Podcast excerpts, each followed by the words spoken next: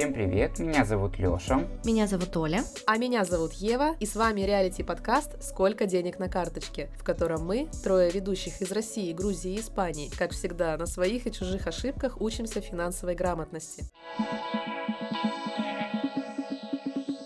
Во втором эпизоде мы хотим вместе понять, что же делать со своими деньгами в 2023 году, как сохранить и приумножить свои доходы, а также планируем рассказать, как и где мы храним свои деньги. Но сначала личные новости. Кто начнет сегодня делиться новостями? Ну, давайте я, потому что у меня прям огромная радость, потому что я купила машину. Помните, я рассказывала об этом? Поздравляем тебя, Ева. Да, спасибо огромное, но она пока благополучно стоит под окнами и ждет, когда же на нее оформят страховочку. Ведь в Испании все, что касается бюрократии, обычно очень при очень долго. То есть ты еще даже не садилась за руль? Ну как, садилась, конечно, да, чтобы почувствовать, пообщаться с собой с собой. Я даже, знаешь, проходила мимо, думаю, дай-ка сяду, побуду наедине с собой, как-то со своими мыслями подумаю, не знаю, поблагодарю себя. Это, конечно, уже было. Но просто здесь без страховки совсем страшно, потому что штраф полторы тысячи евро. Ой, очень неприятно. Да, это не как в России, по-моему, там 700 рублей. Полторы тысячи рублей, да.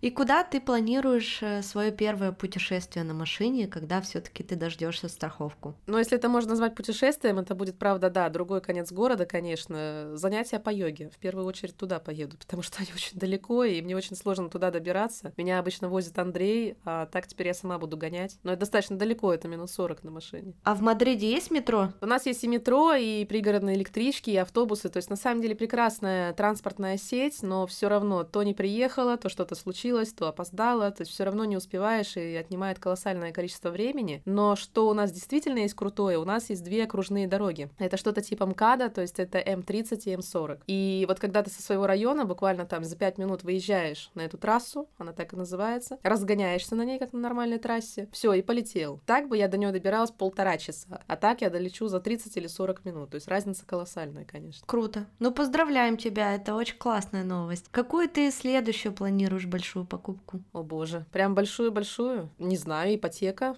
Ну да. Следующее, что очевидно приходит в голову, ну ипотека, да, жилье, но это уже как бы совсем не скоро, это еще года два, наверное, надеюсь. А сколько ты шла к машине? Всю свою жизнь. То есть это была прям такая очень важная, большая цель для тебя, которую ты ставила лет с 18, и вот шла к ней и шла.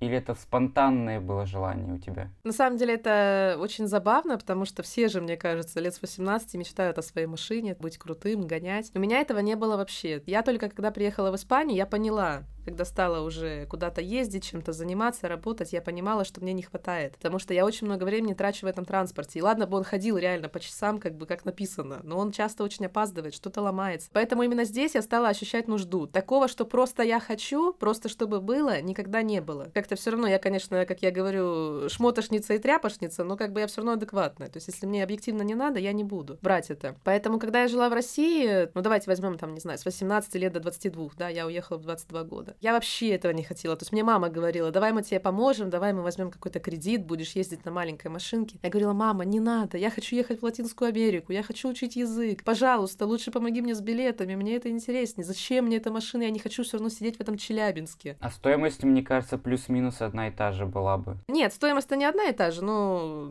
не знаю, там билет, конечно, не 5000 евро стоили в Латинскую Америку, можно было найти очень дешевле, но мне как-то, у меня в приоритете была учеба, саморазвитие, я вообще не думала ни про какие квартиры, ни про машины. Мне реально это было не надо. Я была счастлива ездить на маршрутке, и вот я как-то шла к своим целям. Не как все, короче. С приветом. Ну давай к твоим новостям, Лёш, перейдем. Я вижу, что ты сидишь в шкафу, и кажется, что это не твоя квартира в Екатеринбурге. Мы видели другое рабочее место в Телеграме. Да, да, я сейчас сижу как Добби под лестницей, буквально. Я сейчас нахожусь в Питере, и это двухъярусный номер. У нас спальная на втором этаже. И вот я сейчас сижу под этой лестницей на второй этаж, потому что это единственное тихое место, потому что у нас огромное окно, которое выходит на первый этаж на улицу, и очень-очень шумно. Вот я в Питере, я приехал сюда отдохнуть, но и помочь сестре первое время адаптироваться в Питере. Она собирается, думает, размышляет над тем, чтобы переехать в Питер. Сейчас вот в поисках работы здесь, а я здесь как такой помощник.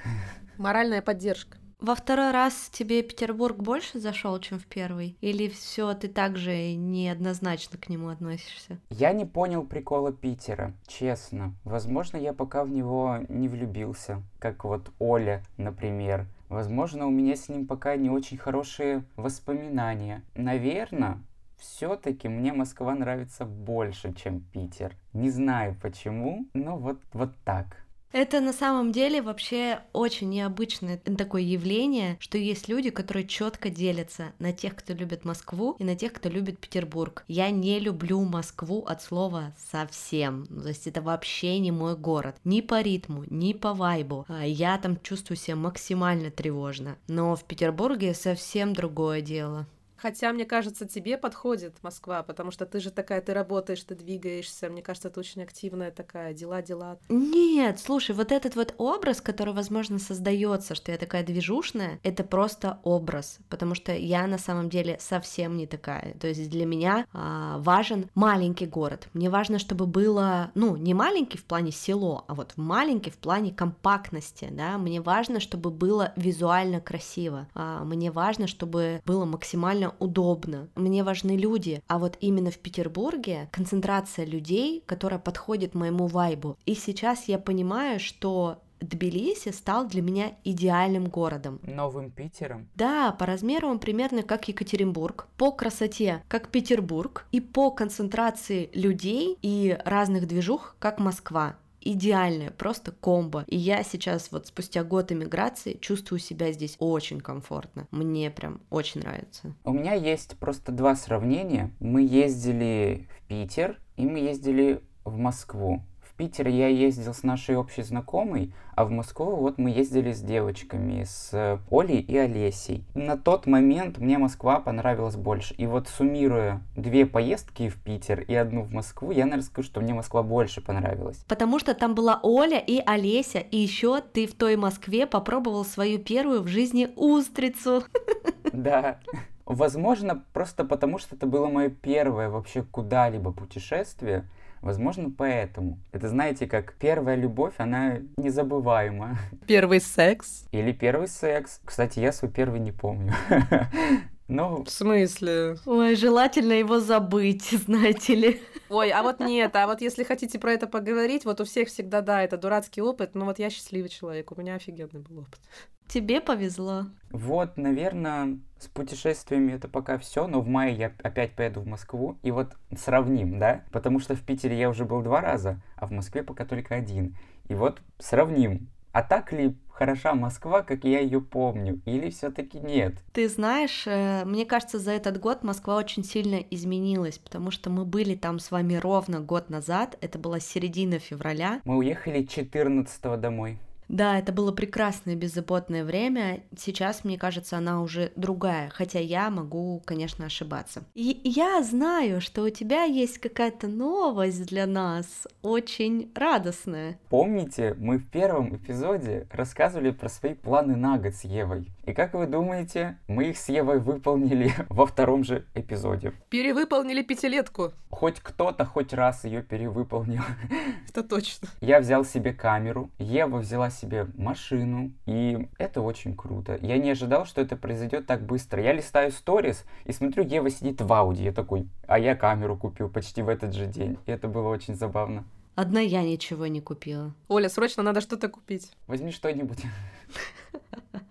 Расскажи, как ты купил. Ты же в первом эпизоде рассказывал, что это прям твоя цель на год, что тебе нужно на нее копить, откладывать деньги. Ты думал, как это будешь делать. И тут проходит неделя, и ты такой, я купил камеру. Ты что, ограбил банк или что случилось? У меня есть половина, а половину я решил взять в рассрочку. Ну, я взял общую сумму в рассрочку, просто у меня есть половина, которую я закину сразу и не буду переживать про этот э, кредит, рассрочку, что это. За полгода, я думаю, что я накоплю 40 тысяч, вообще не, не проблема. Я подумал, что я лучше уже буду сейчас ей пользоваться, чем копить полгода и потом только пользоваться. Просто я сейчас снимаю на камеру Олеси, но она ей понадобилась, и поэтому я бы остался со своей старой-старой камерой. И это было бы, ну, прям очень неудобно и очень дискомфортно мне как фотографу, потому что это старый фотоаппарат. А единственный смысл камеры чтобы она тебе не мешала на съемке, а эта камера мне будет мешать на съемке. И вот я ее взял. Эта камера как смартфон, там все очень удобно, ты пальчиком все тыкаешь, там тебе по глазам фокусируется. Это очень и очень облегчает мне мою работу. Но я пока на нее еще не снимал. Я очень жду. У меня первая съемка на новую камеру, которая уже есть. Она будет 21 числа в Екатеринбурге. Может быть, еще будут съемки в Питере. Мы пока переговариваемся, шушукаемся там. Очень-очень жду первую съемку. Понять, насколько это комфортней чем моя старая камера. Это знаете, как с iPhone 5 перейти на iPhone 10, 12, 13 и вот эти все далее. Как вот мы с Олей. У меня был 5S, я перешел на 10R. У Оли тоже был 5S, и она тоже перешла на 10R, и разница, Оль, как ты, наверное, согласишься, просто колоссальнейшая. Конечно. Очень все удобнее, быстрее, шустрее, фоткает лучше, музыка симпатичнее, не знаю, Wi-Fi лучше работает. Еще я могу скидывать фотки сразу на телефон. Ммм, круто, круто. Что дико удобно. Я тебя прекрасно в этом плане понимаю, поддерживаю, и ты большой молодец. Я уверена, что ты очень быстро с ней рассчитаешься. Э, у меня тоже было такое чувство, когда я в ноябре купила себе MacBook, а до этого у меня был обычный компьютер, который уже, знаете, такой на последний последнем издыхании жил. Я вот работаю последние, сколько уже, три месяца на этом макбуке, я нарадоваться не могу. Во-первых, он красивый, во-вторых, он удобный, и в-третьих, он так быстро работает, что у меня трудозатраты сократились в несколько раз только из-за того, что мне очень приятно на нем работать. И, конечно, это было лучшее вложение. Мне было очень страшно потратить те 80 тысяч накоплений, которые у меня были, и за раз их отдать в магазине за какую-то вещь. Это моя была первая крупная большая покупка а, без кредитов, без родителей. Конечно, это принесло мне очень много удовольствия. Я подозреваю, что тебе твоя камера в твоей работе тоже принесет огромное количество удовольствия и, может быть, позволит тебе даже повысить чек и, например, брать теперь за свои фотосессии не 5000 рублей, а больше. А давайте как-нибудь поговорим про рассрочки, кредиты, займы, как вы вообще к этому относитесь, как, например, наши слушатели к этому относятся, и, возможно, мы уделим даже целый выпуск. Что думаете? Да, давайте как-нибудь сделаем. Оля, расскажи, что у тебя новенького? Я на прошлой неделе вам рассказывала про то, что мне в Екатеринбурге сдается прекрасная квартира, в которой живет мой друг, и почти сразу после записи он сказал, что он хочет съехать, потому что ему нужно изменить свою жизнь до неузнаваемости. Он решил вообще переезжать в другой город. И все это случилось очень, конечно, неожиданно. Он никуда не планировал уезжать. Но, с другой стороны, я, конечно, его поддержала, потому что он мой друг, и я желаю ему только всего самого лучшего. И, наверное, с одной стороны, я бы расстроилась, да, что мне сейчас нужно искать какого-то нового жильца, за это заморачиваться. А с другой стороны, я подумала, да блин, это классная возможность сейчас сдать хорошим людям свою квартиру в долгосрок уже по той цене, по которой я и хотела бы, чтобы она сдавалась. И поэтому я буквально за сутки, опубликовав пост в своем телеграм-канале и в инстаграме, нашла нового жильца. И он, кстати, слушатель нашего подкаста, представляете? Как ты отнеслась к своему другу после того, как он тебе сказал, завтра я съезжаю? То есть это вообще нормально предупреждать так резко о том, что ты покидаешь э, съемное жилье? Потому что здесь это неприемлемо. На самом деле я очень порадовалась за него. Я опять же повторюсь, это было с одной стороны неожиданность, но с другой стороны он же не сказал, что он уезжает на следующий день. А он сказал, что он уезжает э, через две недели, и я понимала, что у меня есть пусть две недели на то, чтобы найти новых жильцов. И как бы с другой стороны, я понимаю, что у меня офигенная квартира в центре Екатеринбурга, и что мне не составит сложности найти туда новых жильцов по той цене, по которой я захочу. Так как я своего друга очень люблю и желаю ему только всего самого хорошего, поэтому я наоборот была за него рада, что он решился на такой шаг, потому что я знаю, что для него это было нелегко. Собственно, такие новости. Так, из личного я тут решила изменить свой внешний вид и поработать э, со своим образом. Во-первых, я сходила в офигенную винтажку здесь, в Тбилиси, и выбрала себе пальто. Ушла подумать два дня, хочу ли я его купить. И вроде как хочу. Думаю, что в ближайшие дни съезжу за ним. В секонде, Оль, так не думают. Мне кажется, либо ты берешь, либо его хватают. Слушай, тут немножко же другая ситуация. В Грузии, во-первых, здесь винтажек просто на каждом шагу. Их очень много. Я к этому, знаешь, как отношусь? Отношусь, что если эта вещь моя, она меня дождется. Если нет, ну, значит нет. И я решила себе вот купить новое пальто. А я вообще такой, знаете, человек, который ходит в джинсах, в худи и в кедах э, нон-стоп просто 24 на 7, и у меня нет пальто. Единственная вещь, которая у меня такая есть, более-менее, не знаю, приличная, это, наверное, классический бежевый тренч, и все. Еще я решила купить себе, наконец-то, брендовую сумку. Уже выбрала какую. Это будет сумка Michael Kors. Думаю, если наши слушатели с нами давно, то они точно помнят эту историю, когда я начала встречаться с Тёмой, и буквально через неделю а, он предложил мне купить сумку за 37 тысяч, вот эту Michael Kors, и я такая, э, блин, чувак, мы только вроде с тобой начали встречаться, и мне было как-то неудобно, но я и вообще такой человек, который не умеет принимать дорогие подарки. Ну, типа, одно дело, когда тебе, знаете, сникерс подарили, а другое дело, когда тебе сумку дарят, которую как бы ты сам себе не можешь позволить. То есть, если бы я на тот момент могла себе позволить и купить ее сама, то это одно дело, да, то есть мне, может, было а, не так сложно принять такой дорогой подарок от другого человека. А так как на тот момент я не могла себе это позволить, я, конечно, сказала сразу категорическое нет. И я еще долго с психологом работала над темой, что э, вот этого долженствования, что я обязательно тогда должна буду что-то человеку за то, что он мне подарил такой подарок. А, и в итоге я поработала, конечно, с психологом на эту тему, теперь я понимаю, что я вообще никому ничего не должна, и если вы хотите мне что-нибудь подарить, или угостить меня чашечкой кофе, или куда-нибудь пригласить, или подарить мне дорогую сумку, то, пожалуйста, я в принятии всегда готова принимать подарки. Но вот сейчас я решила, что я хочу купить эту сумку себе сама, и я уже могу, и у меня есть деньги, и мне прям очень радостно от этого. Сейчас ты бы ее взяла. Не, ну если мы представим, что, например, я уже с Тёмой не встречаюсь полтора года, и я уже, ну как бы я не его жена. Да, это ж уже твой муж. Да, то есть понятно, что сейчас я бы вообще это обсуждать не стала. Но уже никто не предлагает. Да, сейчас уже никто не предлагает, к сожалению. Но вот если бы это была ситуация, что я встречаюсь там с каким-то парнем, да, иду с ним на свидание, на втором свидании мы случайно видим какую-то сумку в магазине, и я говорю, я ее очень хочу, и он мне говорит, так давай я тебе ее куплю. Я такая, так давай.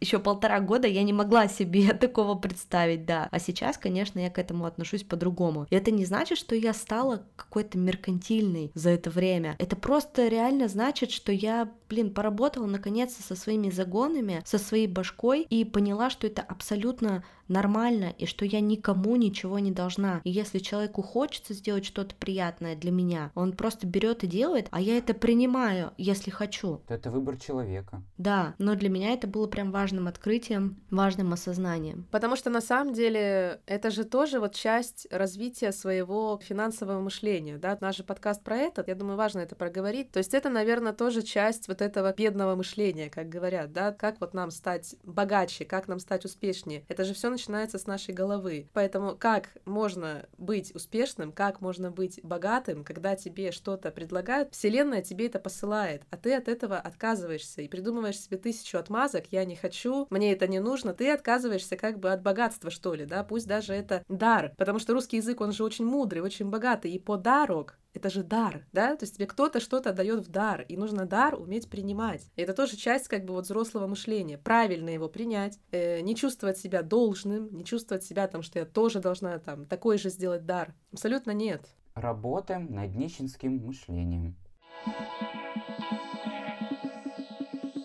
Друзья этого выпуска – подкаст «Конкуренты» от студии подкастов «Либо-либо» и лучшего банка для предпринимателей «Точка», который ведут Лика Кремер и Даша Боровикова. Он о захватывающих историях из мира корпоративных противостояний. В прошлом выпуске мы рассказывали вам о тех эпизодах, которые понравились нам самим. А в этом эпизоде мы хотим порекомендовать друг другу послушать те эпизоды, которые точно знаем, что понравится. Сначала давайте я порекомендую эпизод Еве. Мне кажется, что Ева очень любит кофе, поэтому я бы тебе рекомендовала и всем нашим слушателям, которые тоже любят кофе, послушать эпизод про Неспрессо и Ethical Coffee Company. Мне понравился этот эпизод, потому что он рассказывает достаточно большую и насыщенную историю компании Неспрессо. Вы вот, ребята, знали, что Неспрессо, например, принадлежит Nestle? Нет, я не знала. Да, это одна из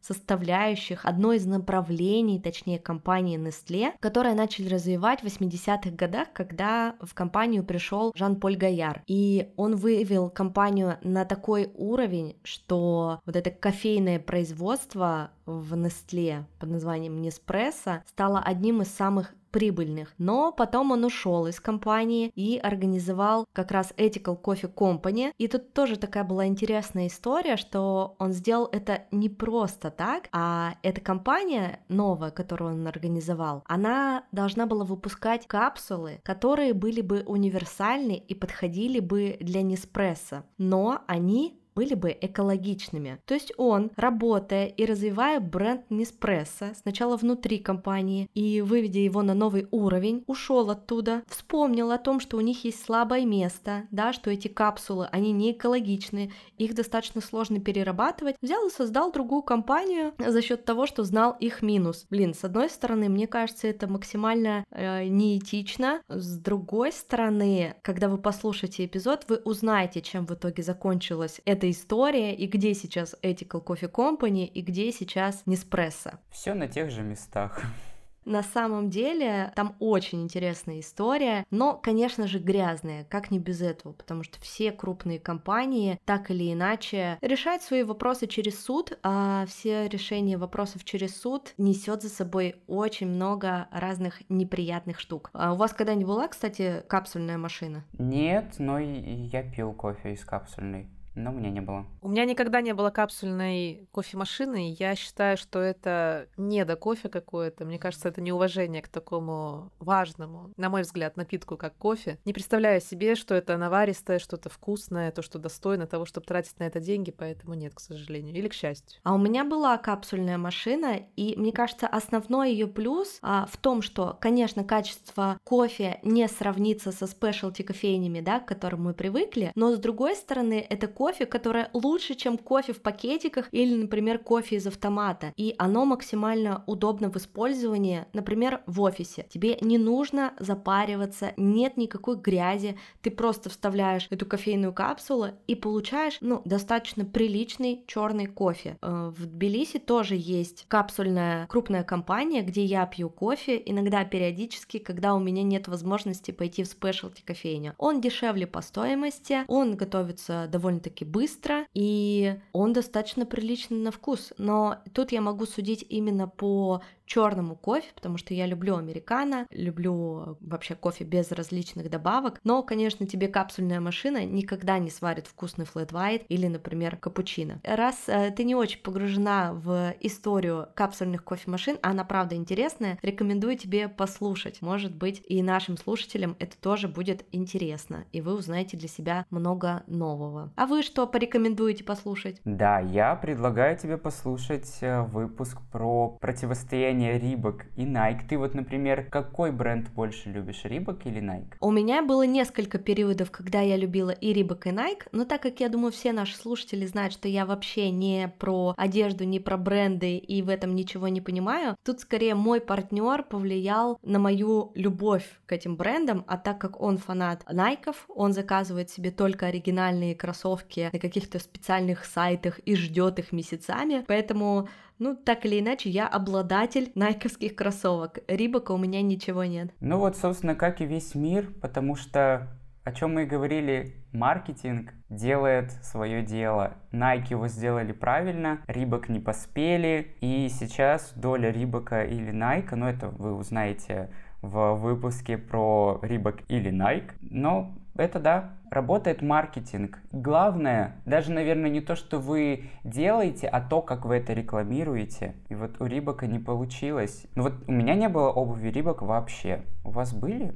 Да, мне кажется, у меня где-то в далекие школьные годы были какие-то простейшие рибуки, потому что просто на физру надо было купить кроссовки, и мама пошла и купила мне за тысячу рублей рибуки. Я вот люблю Nike Adidas. Рибок у меня не было ничего. Я помню только одну модель у Рибок. Это, помните, были Рибок Pump для фитнеса. И так как я помню, что ты любила бегать в Екатеринбурге, я это помню, застал. Мне кажется, тебе было бы очень интересно. Ну и плюс у тебя муж твой любит э, спортивную обувь. Мне кажется, это будет вам вдвоем очень интересно послушать. Ему про его любимый бренд, а тебе узнать, возможно, что-то больше и подчерпнуть что-то для себя интересное. Круто, спасибо, послушаю. Может быть, и нашим слушателям, кому интересна спортивная тема, они тоже послушают и узнают для себя что-то новое. Ева, а для меня ты какой выпуск подготовила? Я подготовила для тебя выпуск противостояния компании Uber против другой такси империи под названием Lyft. Итак, почему же этот эпизод интересный и почему он именно меня зацепил, я тебе его рекомендую. Я знаю, что у тебя нет машины, я думаю, что ты часто пользуешься такси при необходимости, поэтому будет интересно в любом случае. Оле, кстати, тоже я бы ее порекомендовала, потому что она у нас фанатка такси, и если помните, челлендж у нас посвящен тоже... Отказу от такси, кстати.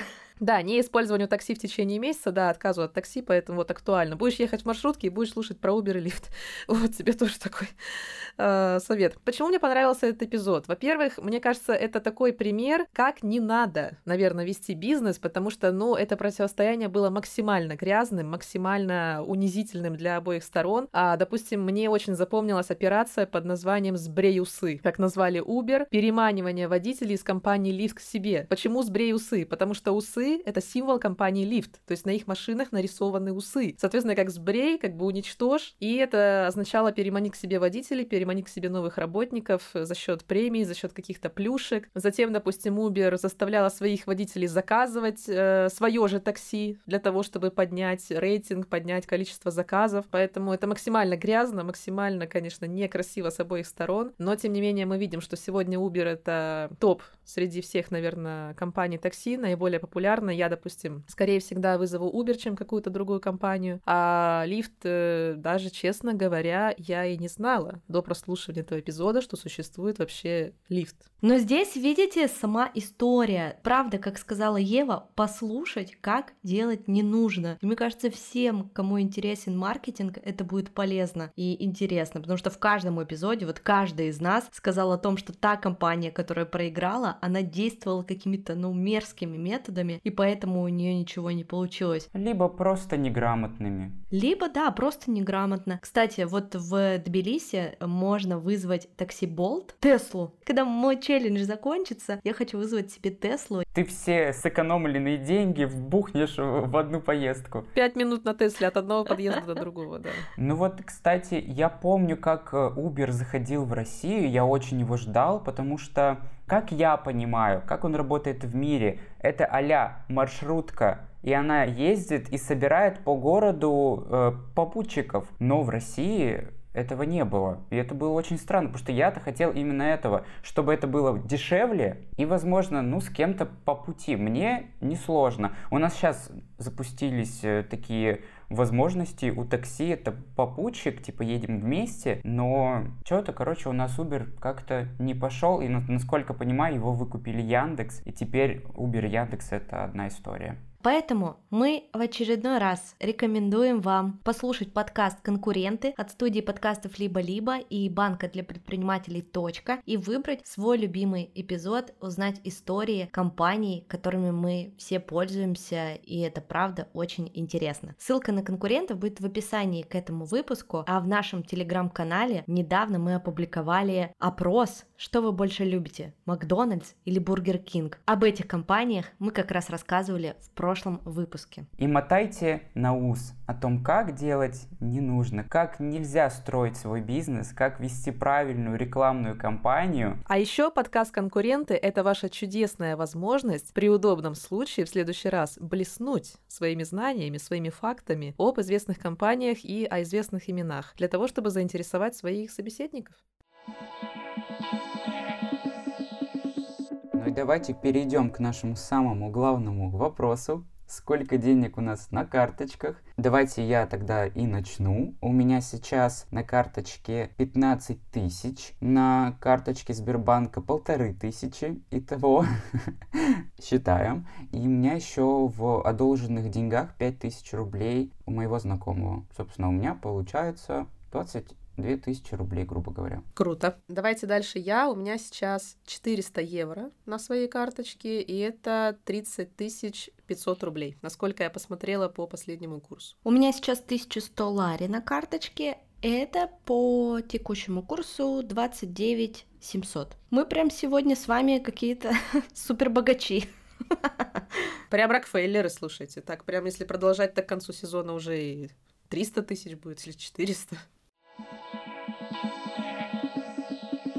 Перейдем к нашей теме, поговорим про то, где мы храним деньги, во что мы планируем их вкладывать в этом году. И, например, я могу начать и рассказать про себя. И я коплю деньги и храню их только в наличных, потому что у меня не очень история с моими российскими карточками, которые мне все время а, блокировала налоговая. Я тоже об этом много рассказывала во втором сезоне. У меня раньше была ИПшка, я ее закрыла успешно в 2021 году, но потом спустя год мне стали приходить какие-то блокировки, с которыми я разбиралась целый год, Видимо, это привело к тому, что у меня жесткое отторжение к хранению денег на карточках, и я их вообще стараюсь не держать на картах. Я все деньги храню только в наличке. И к инвестированию я пока еще не пришла, но мне хочется этому научиться, возможно, тоже благодаря нашему подкасту, потому что мне очень важно понять, как мне мой доход увеличивать а, за счет каких-то других инструментов, а не только за счет того, что я работаю, продюсирую подкасты, продаю рекламу, даю консультации по подкастингу. Перейти уже на какой-то более взрослый уровень. Я могу сказать так, что у меня отношения с деньгами абсолютно не взрослые, абсолютно какие-то детские. Пришли надо идти тратить, надо что-то купить, отложить, да ну нафиг, я ничего не буду откладывать, я лучше сейчас себя буду радовать. И в целом, наверное, у меня это тоже из семьи, потому что у нас никогда не было больших отложенных денег, в целом их не было, поэтому откладывать было нечего. И, наверное, у меня это оттуда. Я деньги храню все на карточке, чтобы они были всегда в быстром доступе. Если мне что-то нужно, я пошел это и купил. И также со всякими инвестициями я очень боюсь прогореть. Я очень боюсь, что у меня этих денег не будет. Куча историй, когда вот ты вкладываешься, акции рушатся. Как вот у нас было после 24-го, да? У всех были колоссальные деньги в инвестициях, и потом бах, и они в сто раз, там, в 300 раз подешевели. Но мне было бы от этого очень грустно. И, наверное, поэтому я ничего не храню. Ну и, конечно же, не хватает знаний по данной тематике. Инвестиции и вот всякие новые наши современные деньги, там, биткоины, вот это все, это надо сесть и изучить. А мне, наверное, не хватает не то чтобы времени, а, наверное, подкованности и знаний, чтобы сесть и так легко быстро разобраться. Очень легкие отношения с деньгами. Есть, есть, нет, нет. Ну и пофиг. Ев, ты что думаешь? Как ты относишься к деньгам? Я тоже к деньгам на самом деле отношусь с большой любовью. Во-первых, я деньги очень люблю. Люблю тех, откуда они мне приходят, эти деньги, да, от моих, допустим, туристов, от моих клиентов, в целом, вселенная, все, что мне посылает, я за это очень благодарна. Но я научилась к ним не привязываться. Я совсем недавно на эту тему как раз разговаривала с одним человеком, и я как-то в процессе разговора, у меня такой термин пришел. Я говорю, слушай, не надо страдать денежным запором. Вот не надо вот это вот сидеть, вот это вот держать. Вот заработал ты вот эту тысячу евро, и вот за нее цепляться так, куда-то вот ее никуда, не дай бог, потратить, бояться ее на что-то спустить, бояться как-то вложить в себя, бояться вложиться в свое качество жизни, потому что хорошая сумка, хорошее пальто, пойти в кафе, куда-то поехать. Удобная обувь. Конечно, да, качественно. Одна lá но качественная, хорошая, а не 25, в которых невозможно ходить. А не 25 из H&M Azar, да. Да, качество твоей жизни. И нельзя на этом экономить, потому что качество жизни — это основа основ для твоего следующего финансового роста. Да, неважно, там в бизнесе ты работаешь, в найме. Не будет этого, ты не будешь успешным, потому что без этого ты не можешь быть счастливым, без твоего качества жизни. Поэтому я считаю, что на этом экономить нельзя. И я себе всегда задаю вопрос, не как мне больше сэкономить, а как мне больше заработать и не отказать себе в своем качестве жизни. То есть у меня вот такая философия. Также я себя приучила к мысли, что я человек везунчик, я человек счастливец по жизни. У меня не может быть плохо, я не могу быть бедной, я не могу быть больной, какой-то несчастной. У меня все всегда будет хорошо. Вселенная мне даст столько денег, сколько мне нужно. У меня как-то были гости из Израиля, и они свои еврейские мудрости мне рассказывали. Я не умею их акцент э, показывать, но вот попыталась. И они мне сказали, они, правда, это сказали в отношении детей, они прям как-то меня очень так беспардонно спросили, почему это у вас в 25 лет до сих пор нет детей. Фу, как некрасиво. Ну да, это было не очень красиво, я тоже не поняла, почему люди с такой развитой стороны так сделали, ну неважно, как бы я э, спокойно абсолютно отношусь. Дураки найдутся везде. Не в обиду твоим гостям сказано. Да, нет, не то, что они дураки, конечно, это очень умные люди, очень такие э, продвинутые, прогрессивные, не в этом дело. Бестактные. Да, я такой человек, что я могу подстроиться под любого. Конечно, если меня там не оскорбляют, не пересекают прям совсем мои личные границы, я абсолютно э, легко могу подладиться под любой разговор, и под это я тоже сделала это, да. И, соответственно, они такую мысль сказали. Я говорю, ну как, вот надо заработать, там сначала там жилье, машина, как ребенок, денег там еще нет столько, да, на ребенка на этого. В моем понимании. Они говорят о том, что если тебе Бог дал ребенка, он даст тебе на этого ребенка. То есть я, конечно, в тот момент улыбнулась и не стала с ними спорить. Надо рассказать им историю про российскую глубинку, где детей сдают в детдом из-за того, что денег нет. Боже, ну это, конечно, ужасно. Это не только, на самом деле, в российской глубинке, да, много где в мире, в странах третьего мира это происходит, на самом деле, да, как в нашей несчастной России. Но, допустим, вот сейчас машина, да, когда я ее приобретала, конечно, у меня тоже была вот эта тревожность где-то на подкорке. Ну как, а вдруг, знаешь, там не будет ее содержать, ее обслуживать и так далее, что же делать? Вдруг я не заработаю? Потом я себе сказала, ну раз мне Вселенная ее послала, ну раз сейчас у меня есть возможность в это инвестировать, значит, Вселенная мне пошлет на ее содержание, на мой растущий уровень жизни. Поэтому я этого придерживаюсь. И возвращаясь к началу нашего разговора, или вопроса точнее, я достаточно просто отношусь, я не цепляюсь за деньги, я не считаю, что надо за них держаться, страдать вот этим запором, потому что запор это очень плохо для здоровья, да. То есть нужно свободно. Да, они пришли, нужно тратить на свое качество жизни, на свои удовольствия, потому что жизнь должна быть в радость, и у каждого радость своя. Но при этом нужно понимать, что тоже есть какие-то обязанности. Если у тебя есть семья, да, ты должна или должен э, вкладываться в свою семью. Да, если у тебя какие-то кредиты, у тебя есть обязательства кредит это абсолютно нормально, это я прекрасно к этому отношусь. Тоже, да, продолжая предыдущую тему. Ты должен сначала оплатить это. То есть нужно держать в голове, что есть какие-то обязательства, но при этом не цепляться там, что больше у меня не будет, я боюсь потратить на себя, я этого недостойна. Боже, да я достойна всего самого лучшего. Просто все постепенно и с умом, с разумом. Сначала вот это, а потом туфли от Диор. Слушайте, вот эта мысль про Бог дал детей и Бог даст на этих детей. Ну, во-первых, да, не в обиду всем верующим нашего подкаста, я вообще вообще не верю в Бога, и вот все вот эти вот присказки божественные, это раз. Мне кажется, они смешные и мудрые. Не, ну ты же можешь заменить вселенную, не надо говорить Бог. Я тоже как бы неверующая, я заменяю вселенную. Возможно. Я уже посчитала, что Ева сказала слово вселенная в этом выпуске шесть раз. Ух ты, Оля, господи, ты меня пугаешь, ты что, следишь за мной, что ли? Вот, ну, типа, у меня может быть такой триггер на слово вселенная, знаете, вот это вот все. Мне даст вселенная, там, мне даст Бог. Ну, не знаю, но мне как-то нравится так думать. Ну, а что, ну, верить в Бога, ну, тоже знаешь. Ну, сейчас все обидятся верующие. Я вот в эти, типа, штуки все супер не верю, и я надеюсь только на себя, на свои возможности. И понятно, что когда рождаются дети, блин, да это не Бог тебе на них дает, а это ты начинаешь ебашить, чтобы своих детей содержать. Вот и все. И вот это вот все, знаете, Бог дал, Бог взял. Да, блин, если ты будешь сидеть на жопе ровно, то ничего тебе никто не даст. И дети твои, блин, будут голодать и умрут с голоду. Когда я переехала э, сюда, в Тбилиси, то у нас был достаточно ограниченный бюджет, и моя мотивация была выжить здесь и выйти на свой привычный уровень дохода и вообще выкарабкаться из этой ямы, из этого дерьма, мои дети, это была моя мотивация. Все. С точки зрения мотивации, да, а с точки зрения того, что там кто-то тебе что-то дает, какие-то божественные силы, блин, я к этому очень скептически отношусь. Ну, это больше как мотивация работает, наверное. Да, это не божественные силы. Я тоже, я же говорю, я агностик. То есть я не атеист, я агностик все таки Я себя так позиционирую сейчас. Ну, мне нравится называть это вселенной. Это можно назвать как угодно. Там, самосознание, да, то есть любое слово. Просто это как-то диалог сам с собой, естественно, да. Ты как-то договариваешься, ты веришь все равно, что все получится. Но надо быть на позитиве. Вот как-то я про это.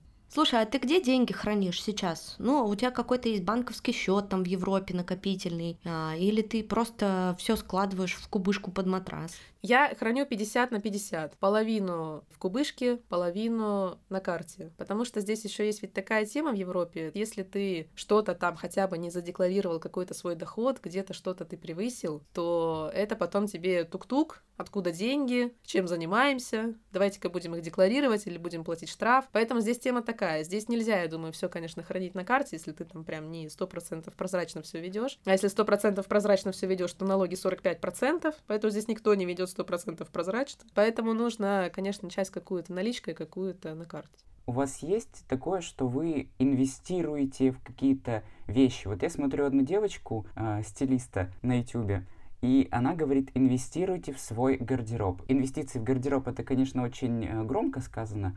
Например, возьмите себе лучше пальто Шанель, оно будет стоить там 100 тысяч рублей, но вы его наденете там 20 лет, и мы делим 20 лет на 100 тысяч рублей, сколько ты его там носила, и одна носка будет стоить какие-то очень маленькие деньги. А, например, вещь из H&M ты ее купил, носок будет меньше, и получается, одна носка будет стоить дороже, чем вот это твое пальто, которое ты и внукам своим завещаешь. Как вот вы к этому относитесь? Я, наверное, вкладываю в технику.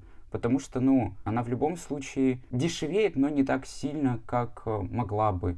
Ну вот если вспомнить историю, которую я рассказала пару минут назад, э, с тем, что я хочу купить себе сумку, да, для меня это одна из инвестиций, которые я хочу делать. Я хочу покупать в том числе дорогие долгоиграющие вещи, которые будут со мной долго, которые будут служить мне долго, да, как вот история, например, с этим пальто, которое ты только что рассказал. Я действительно верю, что это так работает. В любом случае, брендовую какую-то вещь, сумку, обувь или какую-то куртку или пальто, это всегда можно продать достаточно дорого. У меня есть история моей семьи, она достаточно длинная, но я расскажу ее прям максимально коротко. По папиной линии в моей семье были достаточно богатые люди, у которых был большой дом, большая семья, фамильное серебро. А потом случилось, как мы помним в нашей истории России, революция когда у них все забрали,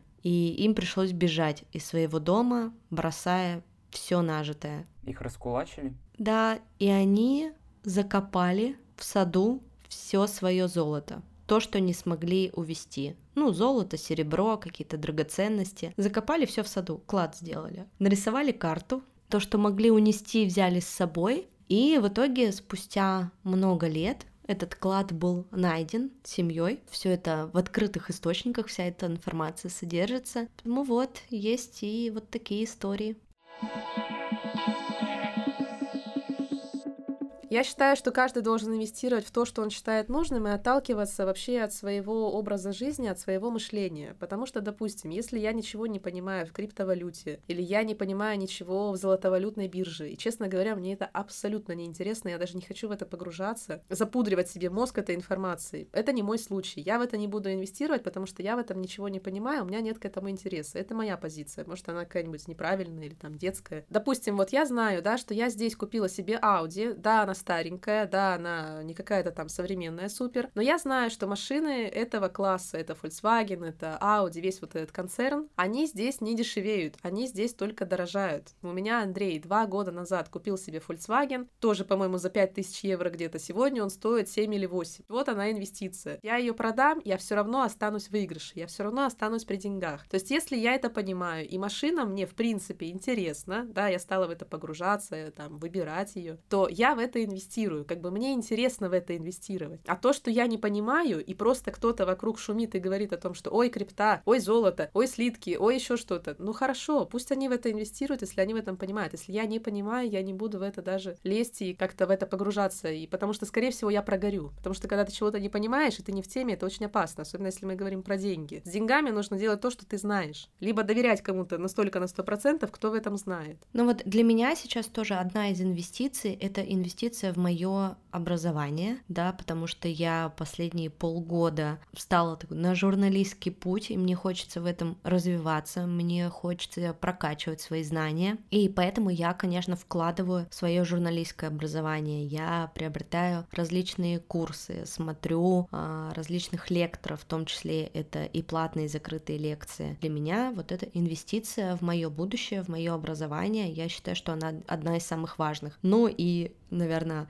инвестиция в моих детей, в том числе в мою сейчас старшую дочь, которую я отправила в Грузию учиться в грузинско-американскую школу. Для меня это тоже как для родителя инвестиция, потому что я знаю, что заплатив достаточно большие деньги, а год обучения в школе стоит три с половиной тысячи долларов, мне это все когда-нибудь воздастся. Я, конечно, не из тех родителей, которые считают, что мой ребенок должен принести мне стакан воды в старости. Отработать все. Да, и отработать все, что я в него вложила, Нет, мне кажется, это на каком-то другом уровне у меня работает. Мне важно вкладывать своего ребенка, чтобы дать ему возможность жить свою классную жизнь. И я просто буду смотреть на нее счастливую, успешную, а может быть и нет, просто счастливую, и наслаждаться и радоваться такому своему классному вложению. Вот одно из моих инвестиций это мои дети. Это знаете, как есть инвестиции, которые тебе приносят дивиденды, а есть, которые нет. И вот, например, сумка это тоже инвестиция в твою жизнь, в комфорт, но она тебе не принесет какой-то обратный чек, да? А вот, например, техника или машина или образование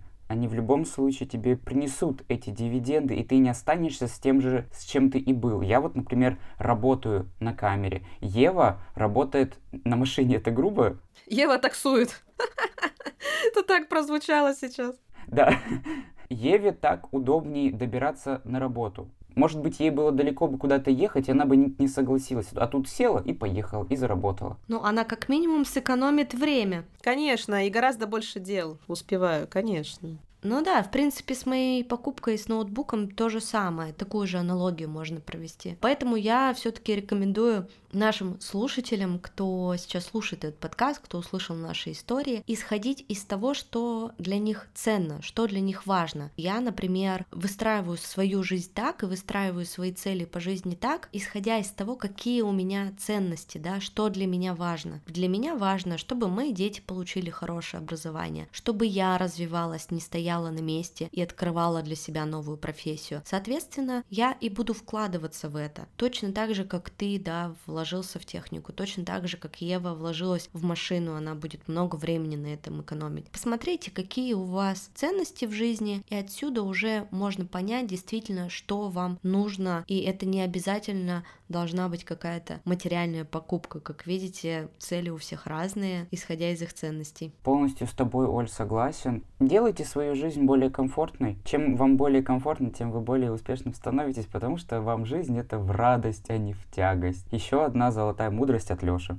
Да, подпишусь под каждым словом. Не экономьте на качестве жизни, потому что это основа основ каждого нашего дня. А жизнь складывается не из чего-то большого. Жизнь складывается из мелочей, из вот этого каждого дня. Из-за старого ноутбука, который вас бесит, и вы тратите на него стресс. Из-за этого общественного транспорта, который опять не приехал. И я опять опоздала к туристам. Вот из всего этого складывается наша жизнь. Поэтому надо ее облегчать, да, и радоваться ей. Да, это вот как у меня была камера Uh, у нее очень странный был автофокус. Я понимаю, что это неинтересно, но, например, она очень часто мазала по фокусу. Например, я хочу сфокусироваться на лице, а она фокусируется на ухе, например, и уже этот кадр не пройдет никуда. И было столько ненужных лишних кадров, чтобы только в ресничку вот эту, знаете, чтобы она была четенькая.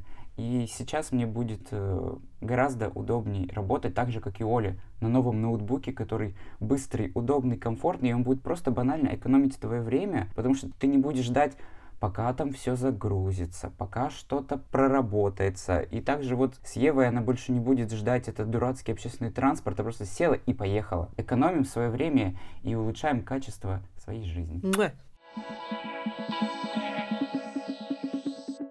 Мы хотим пригласить вас в наш телеграм-канал, в котором мы не только публикуем анонсы новых выпусков, а рассказываем истории о нашей жизни и делимся классными смешными мемами, но и, например, сегодня опубликовали классный бонусный эпизод только для подписчиков телеграм-канала с ответами юриста на наши вопросы. Мы спросили у Аиды Земляновой, автора и ведущей подкаста «Ты имеешь право» о юридической грамотности, о том, что выгоднее сегодня, ИП или самозанятость, какие есть льготы для ИП в 2023 году, кто и как может оформить сейчас налоговый вычет, кто может податься на МРОД и что такое социальный контракт и как его оформить. Подписывайтесь на наш телеграм-канал. Выпуск уже вас там ждет. Напоминаем, что друзья этого выпуска – подкаст «Конкуренты» от студии подкастов «Либо-либо» и лучшего банка для предпринимателей «Точка». Все ссылки вы найдете в описании к этому эпизоду. И подписывайтесь, пожалуйста, на наш подкаст на Apple подкастах, оставляйте там звездочки и комментарии, мы все-все читаем. И на Яндекс Музыке вы можете оставлять нам сердечки. Тогда мы увидим, что подкаст вам нравится, что вы нас поддерживаете, и нам будет очень приятно, а платформа его будут рекомендовать порекомендовать новым слушателям. А еще наш подкаст появился в приложении ВКонтакте «Музыка», и его можно слушать без подписки.